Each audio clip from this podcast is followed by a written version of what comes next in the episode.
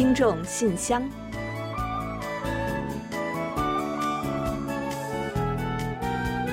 分享最新动态，聆听您的心声。听众朋友们好，我是李璐，欢迎您收听全新一期的《听众信箱》节目。听众朋友，大家好，我是婉玲，很高兴呢又跟大家相会在信箱节目之中了。那今天节目一开始啊，咱们先来一场童年回忆吧。嗯，大家呢应该都看过动画片《大力水手》吧？我觉得应该没有人没看过吧。嗯那其中的主人公水手波比呢，每每在营救他的女朋友的时候啊，在这样的重要关头呢，都会获得一个救命符，是什么呢？菠菜，吃了菠菜呢，他就会瞬间肌肉猛增，变得力大无穷，而且呢，最终总能成功的救下自己心爱之人。嗯，这吃菠菜长肌肉啊。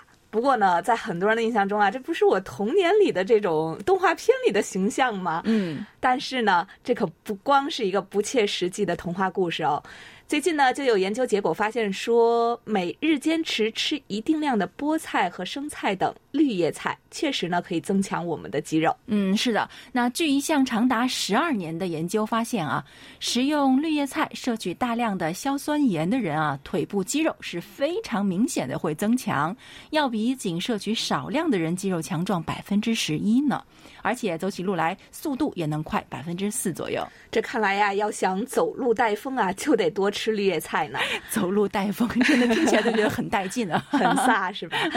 那专家也说了啊，如果呢能在食用含有丰富绿叶菜的均衡饮食的同时呢，再配合上一些规律的运动，就能够达到完美的增肌效果。嗯，没错。那肌肉呢，对于我们维系健康啊是非常重要的。其实像我啊，又又在这现身说法了。嗯那像我呢，腰椎是不太好的，那医生就建议呢，一定要增强腰肌。而且呢，据我所知啊，不少我们身上的疼啊、痛啊什么的啊，都跟肌肉有不少的关系呢。嗯，没错的。那特别是呢，肌肉对于老年人维持骨骼强度呢，也是非常必要的。不少老人呢，容易摔伤啊、骨折呀、这些呢，都和肌肉强度减弱有很大的关系。嗯，是的。那么除了刚刚我们说到的生菜和菠菜之外呢，也给大家推荐一种我个人啊非常喜欢的，含有大量的硝酸盐的绿叶菜，那就是羽衣甘蓝。如果有朋友觉得这个味道有些不太好接受，吃不惯，那您可以和香蕉啊、苹果什么的一起榨汁儿，而且呢，据说对于对抗病毒也是很有作用的呢。嗯，那说真的呀，我们大部分人的这个蔬菜摄取量呢都是不足的，因此呢，很多人会吃一些营养品呀来补充所需的元素。但是呢，专家提醒说，这远远是不如通过含有一定量绿叶菜的这个健康饮食摄取呢来的健康和有效。嗯，虽然呢，我们不能像大力水手一样啊，通过这个吃菠菜呢，瞬间就增长肌肉，但是我想，如果日积月累，身体一定会发生明显的变化的。最近呢，正好是新鲜的绿叶菜大量上市的季节了。大家呢，不妨换着口味多吃一些，增强肌肉的同时呢，也让我们的身体变得更强壮、更健康。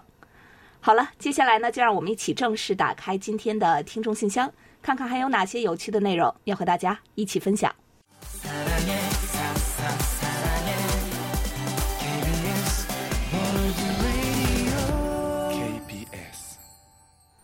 好的，欢迎回来。您正在收听的是韩国国际广播电台的听众信箱节目。首先，我和婉玲还是来为大家介绍一下本期节目都为大家准备了哪些精彩内容。这一期节目呢，我们是仍然设有韩广动态、来信选读和生日祝福等几个小栏目。在生日祝福栏目中呢，我们要分享的是李雪听友提供的人生感言。然后呢，我们将为过生日的听众朋友们送上一首好听的韩文歌曲，作为我们对大家的祝福。在生活的发现栏目中，我们将介绍张艳秋听友提供的生活锦囊：怎样吃冷饮才会不伤身？这天儿开始热了，吃冷饮的朋友呢也越来越多了。咱既要过足嘴瘾，又要保证健康，秘诀呢都有哪些？稍后我们就和您一同了解。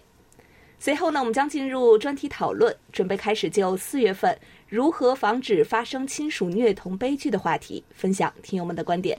另外，在本期的有问必答栏目中啊，易贤将为流畅听友解答韩国购物网站的相关问题。节目最后呢，仍然是我们的点歌台，届时将为李洪武听友送出一首他点播的歌曲。好了，节目呢我们就先预告到这儿，欢迎您继续收听。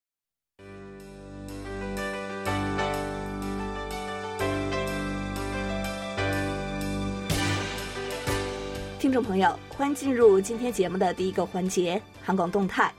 首先呢，本周我们并没有什么特别的新消息要介绍给大家。不过呢，我们两位主持人呀，有一个小小的心愿，希望我们的听友们呢能够给予大力的支持。嗯，是的，其实说是小心愿呢，还不足以表达我们的渴望之情的哦。嗯那实际上呢，这是我们俩和整个信箱节目制作组呢，对于我们节目的最大的心愿了，那就是我们能够希望啊，得到更多的听友的来信哦。嗯，是的。那不管是新朋友还是老朋友，我们呢一直都在热切盼望着能有有更多的听友给我们来信。另外呢，就是我们会经常站在咱们听友的角度啊，去想一想和猜一猜大家的想法呀、感受啊，还有需求啊。那我们想呢，可能还有很多听友啊，会不会误以为给我们来信呢就要文笔好呀，或者是呢有什么实际的内容要谈呀，才可以来信的？嗯，其实啊，真的完全不是这样的哦。那我们特别欢迎大家给我们发来各种形式、各种内容的来信，而且呢，也完全不需要您的文字有多优美，或者是要写的有很多的内容，就是简简单单的聊聊家常也好，说说您的所见所闻所感也好，什么都可以的。而且啊，有很多话想说呢，就给我们多写来一点；没有太多的话想说呢，寥寥几笔也是完全没有问题的。嗯，是的，我们呢对大家的来信内容呢是持非常非常非常开放的态度的哦。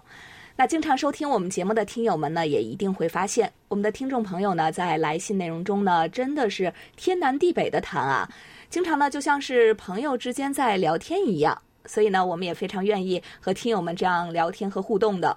在这个过程中呢，我俩呢也都是特别的享受啊，也希望我们的听友们呢不要有任何的负担，就放心大胆的来信和我们畅聊就对了。嗯，没错。那我们想呢，很多听友呢都想通过电波交到知心的好友吧？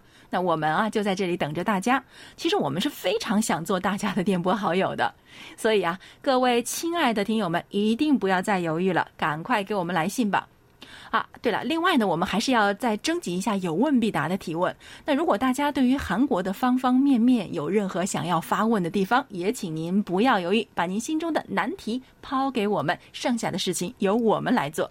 我们会在有问必答环节中为您解惑的。没错，那总之呢，我们期待着大家的互动。好了，本期动态环节就说这么多吧。下面呢，我们准备进入来信选读，分享听友们的来信。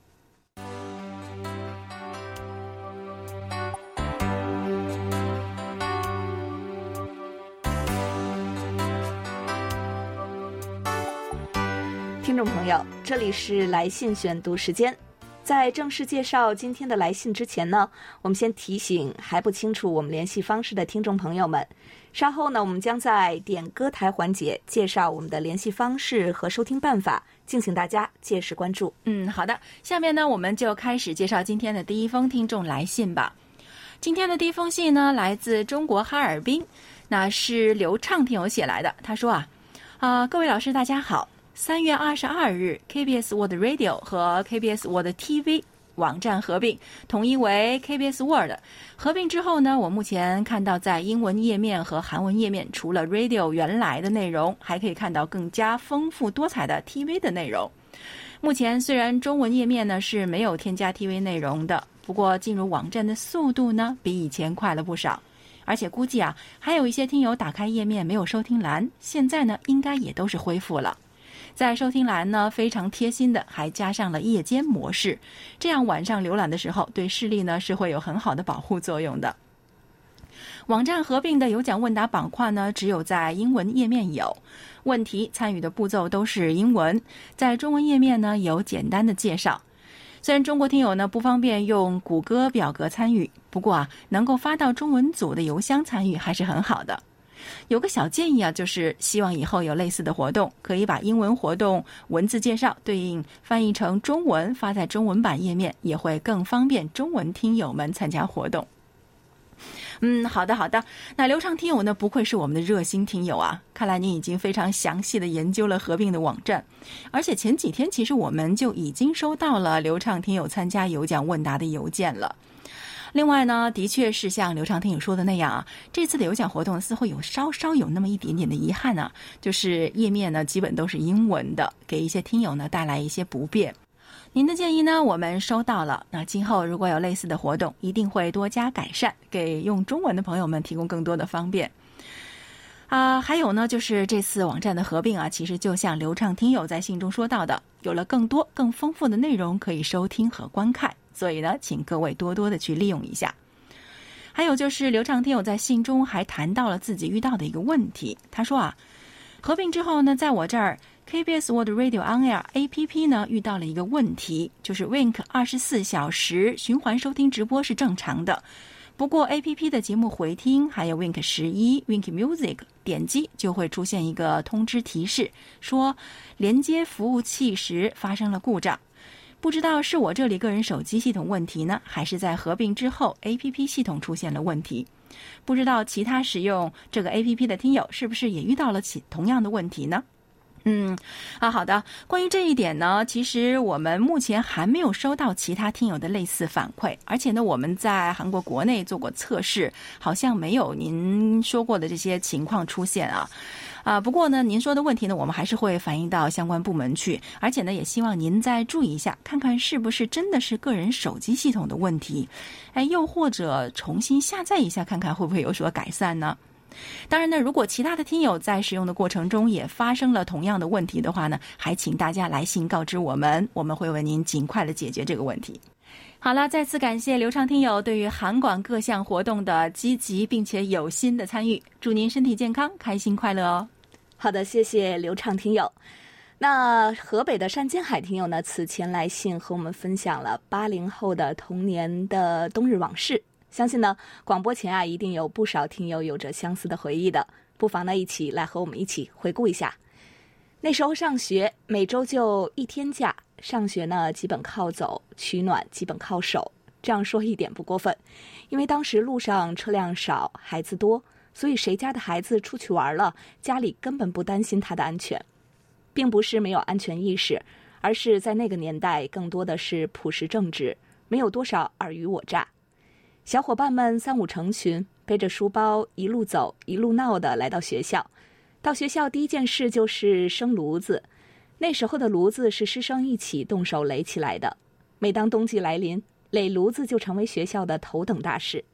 同学们搬砖的搬砖，和泥的和泥，大家忙得不亦乐乎，硬是靠着双手的涂抹，为教室打造一道过冬的风景线。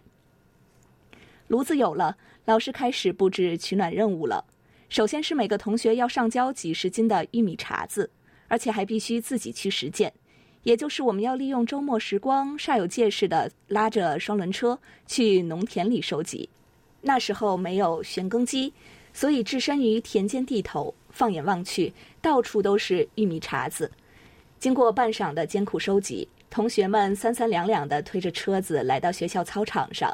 此刻，老师会站在台秤前，像大队收公粮一样。一边称重量，一边记录，还不时地指挥着同学们把碴子堆积到一旁。看到那一大堆碴子，我们会心一笑，因为我们的冬天有保障了。玉米碴子是用来引火的，点燃煤块也要靠玉米芯，为此同学们还会缴纳一定数量的玉米芯。当然，取暖费是不可少的，那时候每个人十到二十元，学校用这钱来买煤块。每到这个时候，同学们就开始倒霉了。是的，你没有看错，那时的学校门口普遍都小，所以煤块只能运到校门口。这时就要发挥学生团结劳动的集体意识了。学校规定每人带一个铁锹来参加义务劳动倒煤，把外面的煤块端到学校里面。学生们手脚并用的忙碌着，小块用铁锹，大块的几个人抬着。那时候的煤和现在不同。煤块大小不一，小的只有鸡蛋大小，大的却比二八自行车车圈还大。倒霉的半天是劳累的，每个同学都被没面子弄得面色黢黑，只有笑的时候才会露出那两排小白牙。每当此时，大家会相互问候：“今天你倒霉了吗？”然后大家相视一笑，笑声是那么的清澈，只有记忆的影子回荡在八零后农村孩子的印象深处。哇，原来是这个倒霉啊！倒霉啊，倒霉搬掉的意思啊！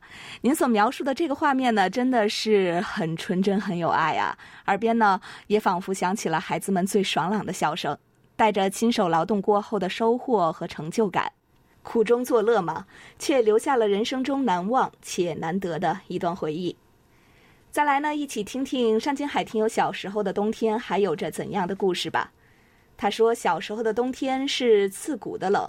当大河的冰能上人时，我们几个玩伴就拿着斧头去砸鱼。所谓砸鱼，就是水里的鲫鱼因为缺氧而浮在冰下面。我们抡起斧头，在冰面上用力一砸，鱼就已经被震晕了。而后在距离鱼十五厘米左右的地方砸出一个能伸进手的冰窟窿。这时候就要考验真正的技术了，因为要将整个胳膊从棉衣里退出来，然后半趴在冰面上。将手伸进去抓鱼，这个过程必须要快，因为稍慢一点，鱼就跑了。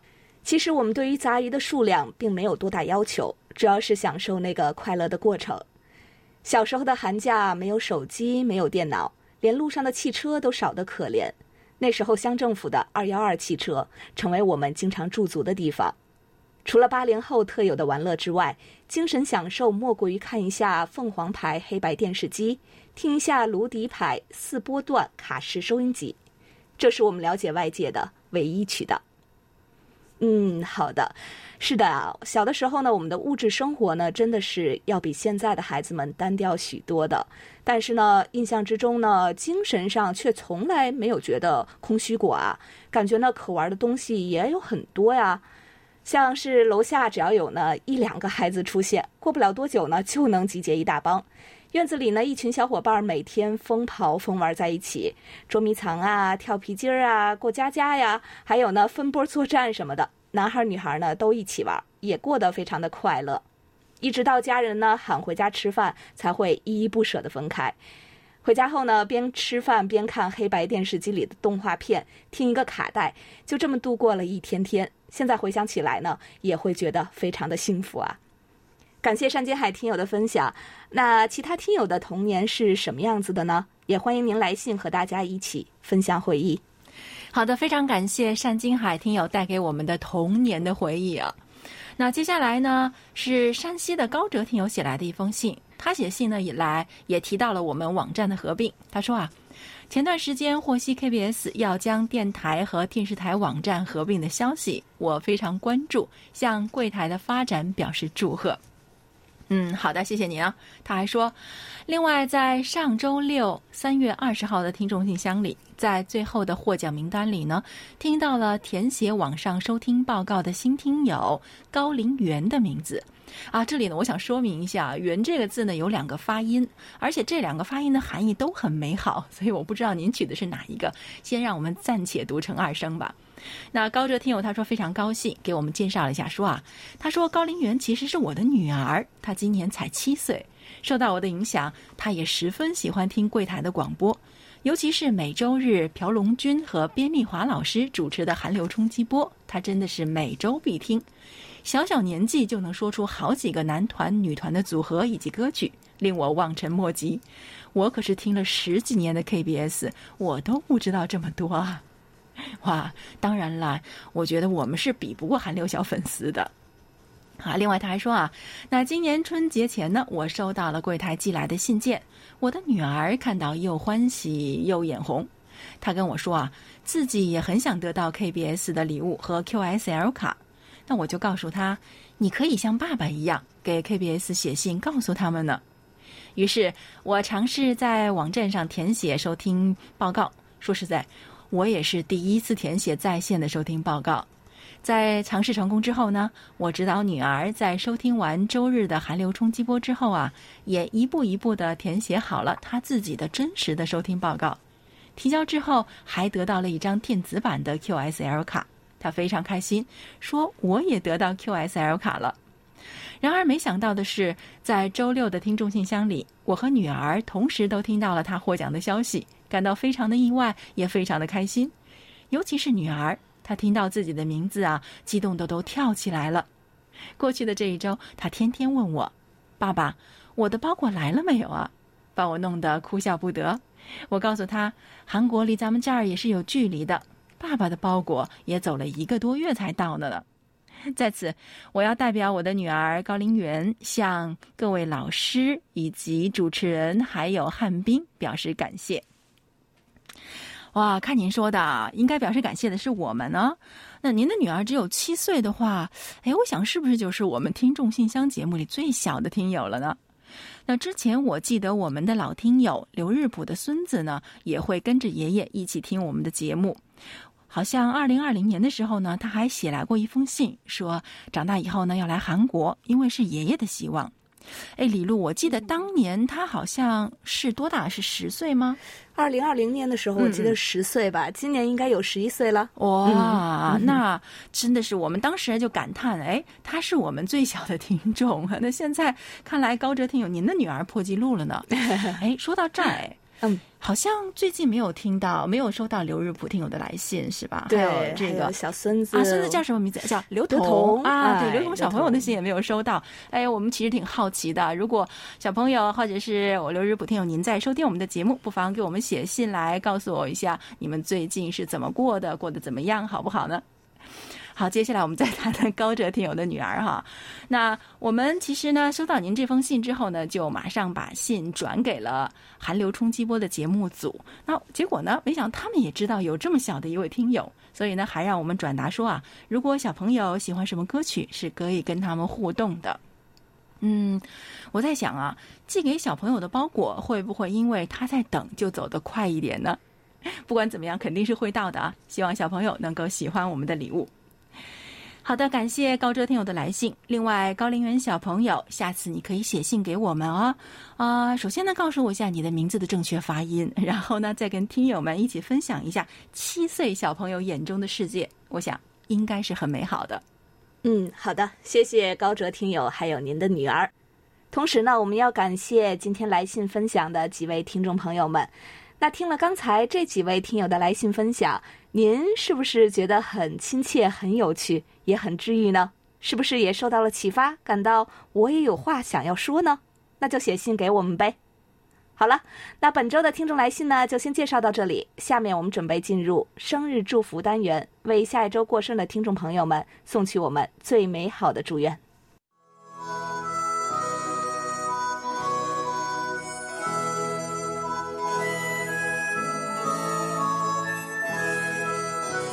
每个生命都是独特且美丽的，组合在一起，共同谱写出了一曲婉转动听的生命之歌。此时此刻，在韩广这个大家庭里，让我们把最真诚的祝福送给您。欢迎来到生日祝福。今天我们要送给大家的是一段由辽宁李雪听友分享的人生感言：友谊，世界上最暖心的一句话。不是你在成功时多热切的喝彩，而是在失意的时候有个声音对你说：“朋友，加油。”世界上最有力的一句话，不是给你多少甜言蜜语的期待，而是在无助的时候有个人对你说：“没事儿，有我在。”人活一世，不在乎朋友多少，不问财富几车，关键在你最困难的时候，是否有一个能够伸出援手的人。一颗暖遍全身的心，真正的友谊都是需要用真心来呵护的。懂得付出的人，才能拥有这样的幸运。如果你的身边有这样的朋友，请一定记得，友谊不是一株瓜蔓，不会在一夜之间窜起来，也不会在一天之内枯萎下去。它需要长期的呵护，需要真诚的相待，需要耐心的守候，需要感恩的回馈。好友难得，可以珍惜的时候，就千万不要轻易辜负。好的，感谢李雪听友和我们一同分享刚才这段话。接下来呢，我们要把一首由金贤哲演唱的《Loving You》送给四月一日到九日过生日的所有听众朋友们。哇，这首歌的名字真的好有爱哦！也让我们祝福大家，你的世界一定充满爱。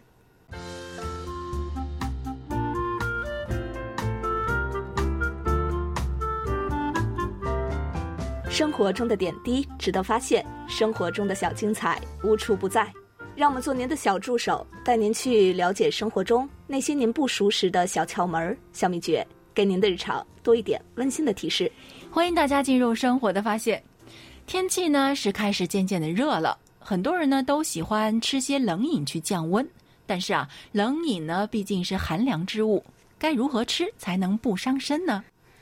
今天呢，我们就通过介绍北京张艳秋听友分享的内容，为您介绍几个既不耽误吃美食，又不会影响健康的法宝。嗯，首先呢是选择合适的时间去吃冷饮，饭前空腹或者是刚刚吃完饭之后呢，都不宜吃冷饮的，否则呢会容易伤到胃。一般呢可以选择在饭后三十分钟或者是午睡之后吃比较合适。嗯，第二点呢是每次要吃的适量。不要连续吃雪糕、冰棍超过两支。喝冰饮料的时候呢，每次以一百五十毫升左右为宜。瓶装饮料一次千万别超过半瓶。嗯，第三呢，就是饮冷要慢吃。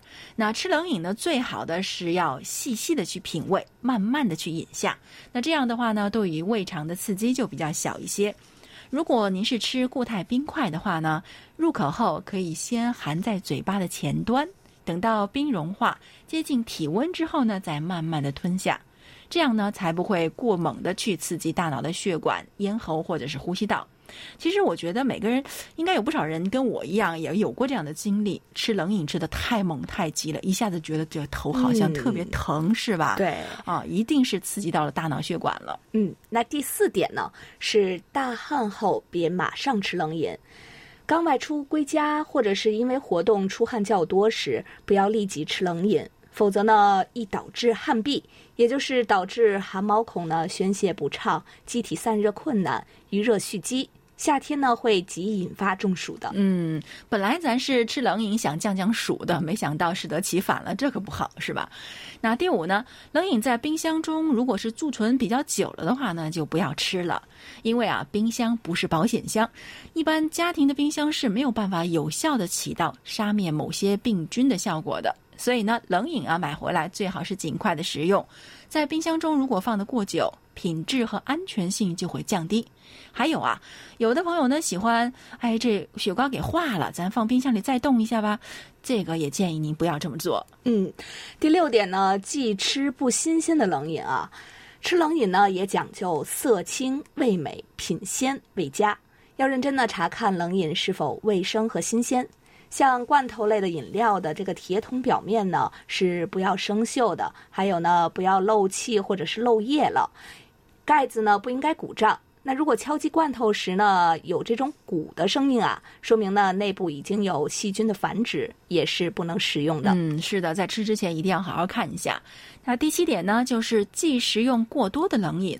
食用冷饮过多呢，会给牙齿带来一些威胁。那如果你的牙釉质呢有病变，或者是已经磨损了，那吃冷饮的时候呢，牙齿遇到冷刺激之后呢，就会产生牙酸啊，或者是牙痛等等的不适。另外，在享用冷饮之后呢，一定要记得漱口，去保护牙齿。还有就是啊，冷饮吃的太多了，会冲淡胃液，影响消化，并且刺激肠道的。特别是患有急慢性肠胃炎的啊患者啊，应该尽量的少吃一些，或者干脆不吃。还有呢，第八点是忌在剧烈运动后吃大量的冷饮。人在剧烈运动之后呢，会导致体温升高、咽部充血，此时呢。胃肠和咽部如果突然受到大量冷饮的刺激，就会出现腹痛、腹泻或咽部疼痛、发音嘶哑、咳嗽等。嗯，第九呢，就是婴儿忌食冷饮。六个月以下的婴儿应该绝对的禁食冷饮的，因为啊，幼儿的胃肠道功能呢尚未发育健全，黏膜血管以及有关器官对于冷饮的刺激呢尚不适应，所以呢是不能也不要多吃冷饮。好了，听众朋友，那以上呢就是我们给大家介绍的怎样吃冷饮才不伤身。在此呢，也要感谢张艳秋听友的精彩分享。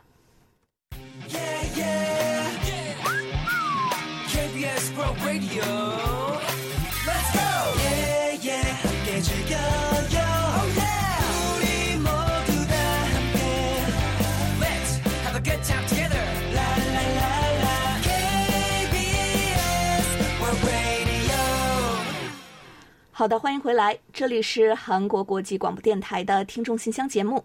下面我们准备进入今天的专题讨论。开始就四月份的全新话题，分享听友们的观点。在此之前呢，我们还是要先来预告一下五月份的讨论话题内容。每个人对于幸福的定义都不一样，请谈一谈您眼中的幸福是什么样的？每月详细的讨论话题内容，大家可以前往我们的官方网站，找到听众信箱专题讨论板块来进行查阅。参与讨论的听众朋友，请将您的观点写成短文，尽早以电邮方式发送给我们。幸运的听友将有机会获得我们赠送的精美奖品。接下来介绍一下我们本月的讨论话题。近期媒体频频报道亲属虐待甚至残忍杀害幼童的事件，引起了社会各界的公愤和关注。那么，您认为造成这种悲剧的原因都有哪些呢？我们又应该采取哪些切实可行的措施去保护孩子们的安全，尤其是让他们免受亲人虐待发生悲剧呢？好的，下面呢，我们就一起来分享听友的观点吧。好的，今天呢，我们一起来跟大家分享山东刘德明听友的观点。最近几年，虐童案件的屡屡发生，在我看来，根源有两个。第一呢，是仪式化的婚姻和生育。到了某个年纪，父母们就开始要求我们和别人家的孩子一样谈对象、结婚生娃。在他们看来，那些结婚生孩子的仿佛是人生赢家一般。触发这个仪式的唯一条件就是年龄，只要到了年龄，人不管是什么状态、什么能力，都可以而且必须结婚生育。这样的结果就是，太多的人被迫着完成了仪式，还没有成熟就步入婚姻，还没有脱掉稚气就为人父母了。这些不成熟的父母显然没有办法与孩子进行有效的沟通，没有能力去沟通交流，只好通过武力来解决，而且呢又拿不准轻重。就会出现虐童的情况，有的甚至以此取乐。第二个原因是根深蒂固的尊卑观念。中国崇尚孝道，长幼尊卑的观念深入人心。这样一来，很大程度上就削弱了孩子作为一个生命的地位。这种尊卑观念让长辈不自觉的倚老卖老，认为孩子就是处在卑微的地位，而家庭虐待通常又隐秘又持久。而且加害人善于隐瞒，取证往往困难，儿童又无力表达，无力自保。有的父母呢，更是以爱的名义去虐待孩子，似乎让这种行为有了高尚的出发点，似乎怎样虐待都可以原谅。我认为这两个原因都根深蒂固，很难改变。最困难的还在于，很多父母根本没有意识到自己的问题，出现问题之后，这类父母呢，也很少去反思自己的原因。其实每个孩子都是天使，是未来，是希望，不是哪个人哪个家庭的私有财产，也不应该成为别人虐待的工具。对于父母来说，既然生下了孩子，就应该负起责任，尊重每一个生命，给孩子关爱。对社会来说，虐童不应该只是通过对施虐父母进行口头批评教育就可以解决的，而是需要建立更加完善的儿童保护体制。如全民参与，无论任何人，只要发现孩子疑似被虐待的痕迹，就应该立即举报，而警方也应该予以重视，这样才能阻止更多的孩子受到伤害。希望所有虐童者都能受到法律的严惩，也希望受到虐待的孩子可以在各方面的保护下健康快乐的成长。好，以上就是刘德明听友对于本月话题的看法。好的，感谢刘德明听友的分享。本期专题讨论就介绍到这里，接下来我们进入下一个环节。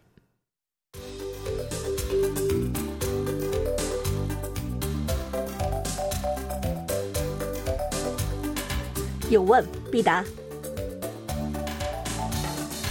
今天我们请洪一贤来回答黑龙江省流畅听友提出的问题。他的问题是想请一贤老师介绍一下韩国的购物网站情况。还有这些网站的特色，以及海外用户是否可以购物等。好，接下来呢，我们就请易贤来回答流畅听友提出的这个问题。听众朋友，大家好，我是易贤，今天我来回答流畅听友的提问。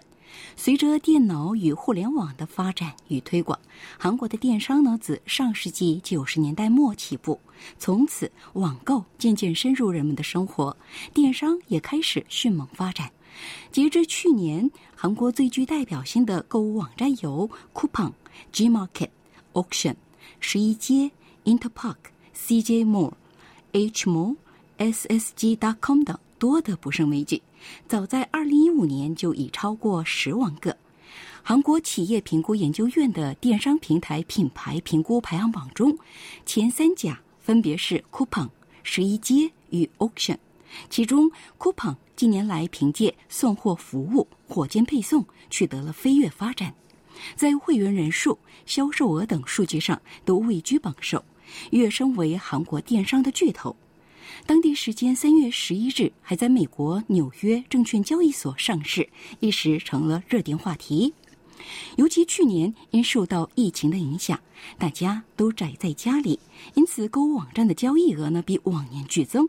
据统计，去年韩国购物网站的总交易额为一百六十一万一千亿韩元，同比增加百分之十九，这是二零零一年发布相关统计以来的最高值。那么，韩国的电商模式呢，与其他国家不同，B to C 不是真正意义上的 B to C，而在韩国呢叫做 Shopping Mall，不做库存，而与供货商签约。消费者下单以后，再通知供应商送货给消费者。另外呢，韩国还有一种比较常见的电商模式，称为 Open Market，如 Coupon、G Market、十一街等，卖家大多是企业，定价、库存、发货都由卖家自己掌握。韩国呢，虽然在跨境电商领域起步相对较晚，不过呢，韩国电商啊，以物美价廉的商品早已成了海淘圣地。尤其是以化妆品、服饰为首的物品，在跨境业务中非常火热，深受中国、日本等亚洲国家与地区消费者的欢迎。G Market、Lotte On、十一街等购物网站呢，都涉足跨境业务。其中，G Market 于二零一二年打入中国市场，与走秀网合作建立了一站式韩国时尚购物平台。二零一九年，该网站呢面向外国顾客的销售额增长了百分之三十。最受外国消费者欢迎的是服装与化妆品。好，听众朋友，今天给大家介绍到这儿，希望流畅听友满意。我们下次再会。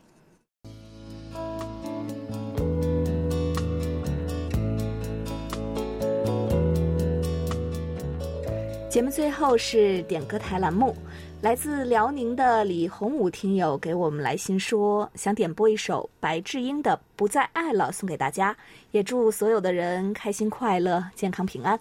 好的，非常感谢李洪武听友点歌送祝福，但这歌名听起来好像有点伤感啊。不过呢，我们对于听友们的爱呢是会永远继续下去的，相信各位也会这样想吧。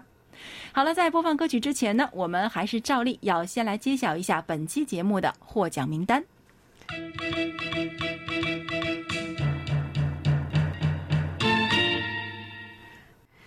本期节目的奖品，我们分别送给赵一荣听友和徐辉听友。嗯，另外呢，还有两份奖品，我们要送给发送在线收听报告的秦思杰听友以及快刀杨听友。哦，快刀杨怎么听点听起来有点武侠的感觉是吧？没错啊，估计是网名吧，很帅哦。我们的工作人员呢也会和您随后取得联系的，到时呢，请将您的真实姓名告诉我们，方便呢我们为您寄送奖品。另外呢，在节目尾声再来介绍一下我们的联系方式吧。我们的电子邮件地址是 Chinese。at kbs. 到 co. 到 kr，发送包裹或手写信的听友，请寄送至韩国首尔市永登浦区汝矣岛洞汝矣公园路十三号 KBS 韩国国际广播电台中国语组，邮编是零七二三五。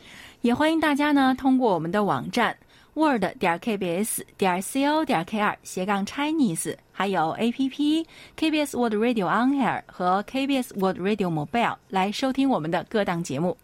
好了，听众朋友，到这里呢，本期听众信箱节目就在白智英演唱的《不再爱了》这首歌曲中结束了。非常感谢大家将近一个小时的陪伴，同时呢，也感谢众多听友积极参与我们的节目互动。那也欢迎大家继续给予我们鼓励与支持，多来信，多提宝贵的意见和建议哦。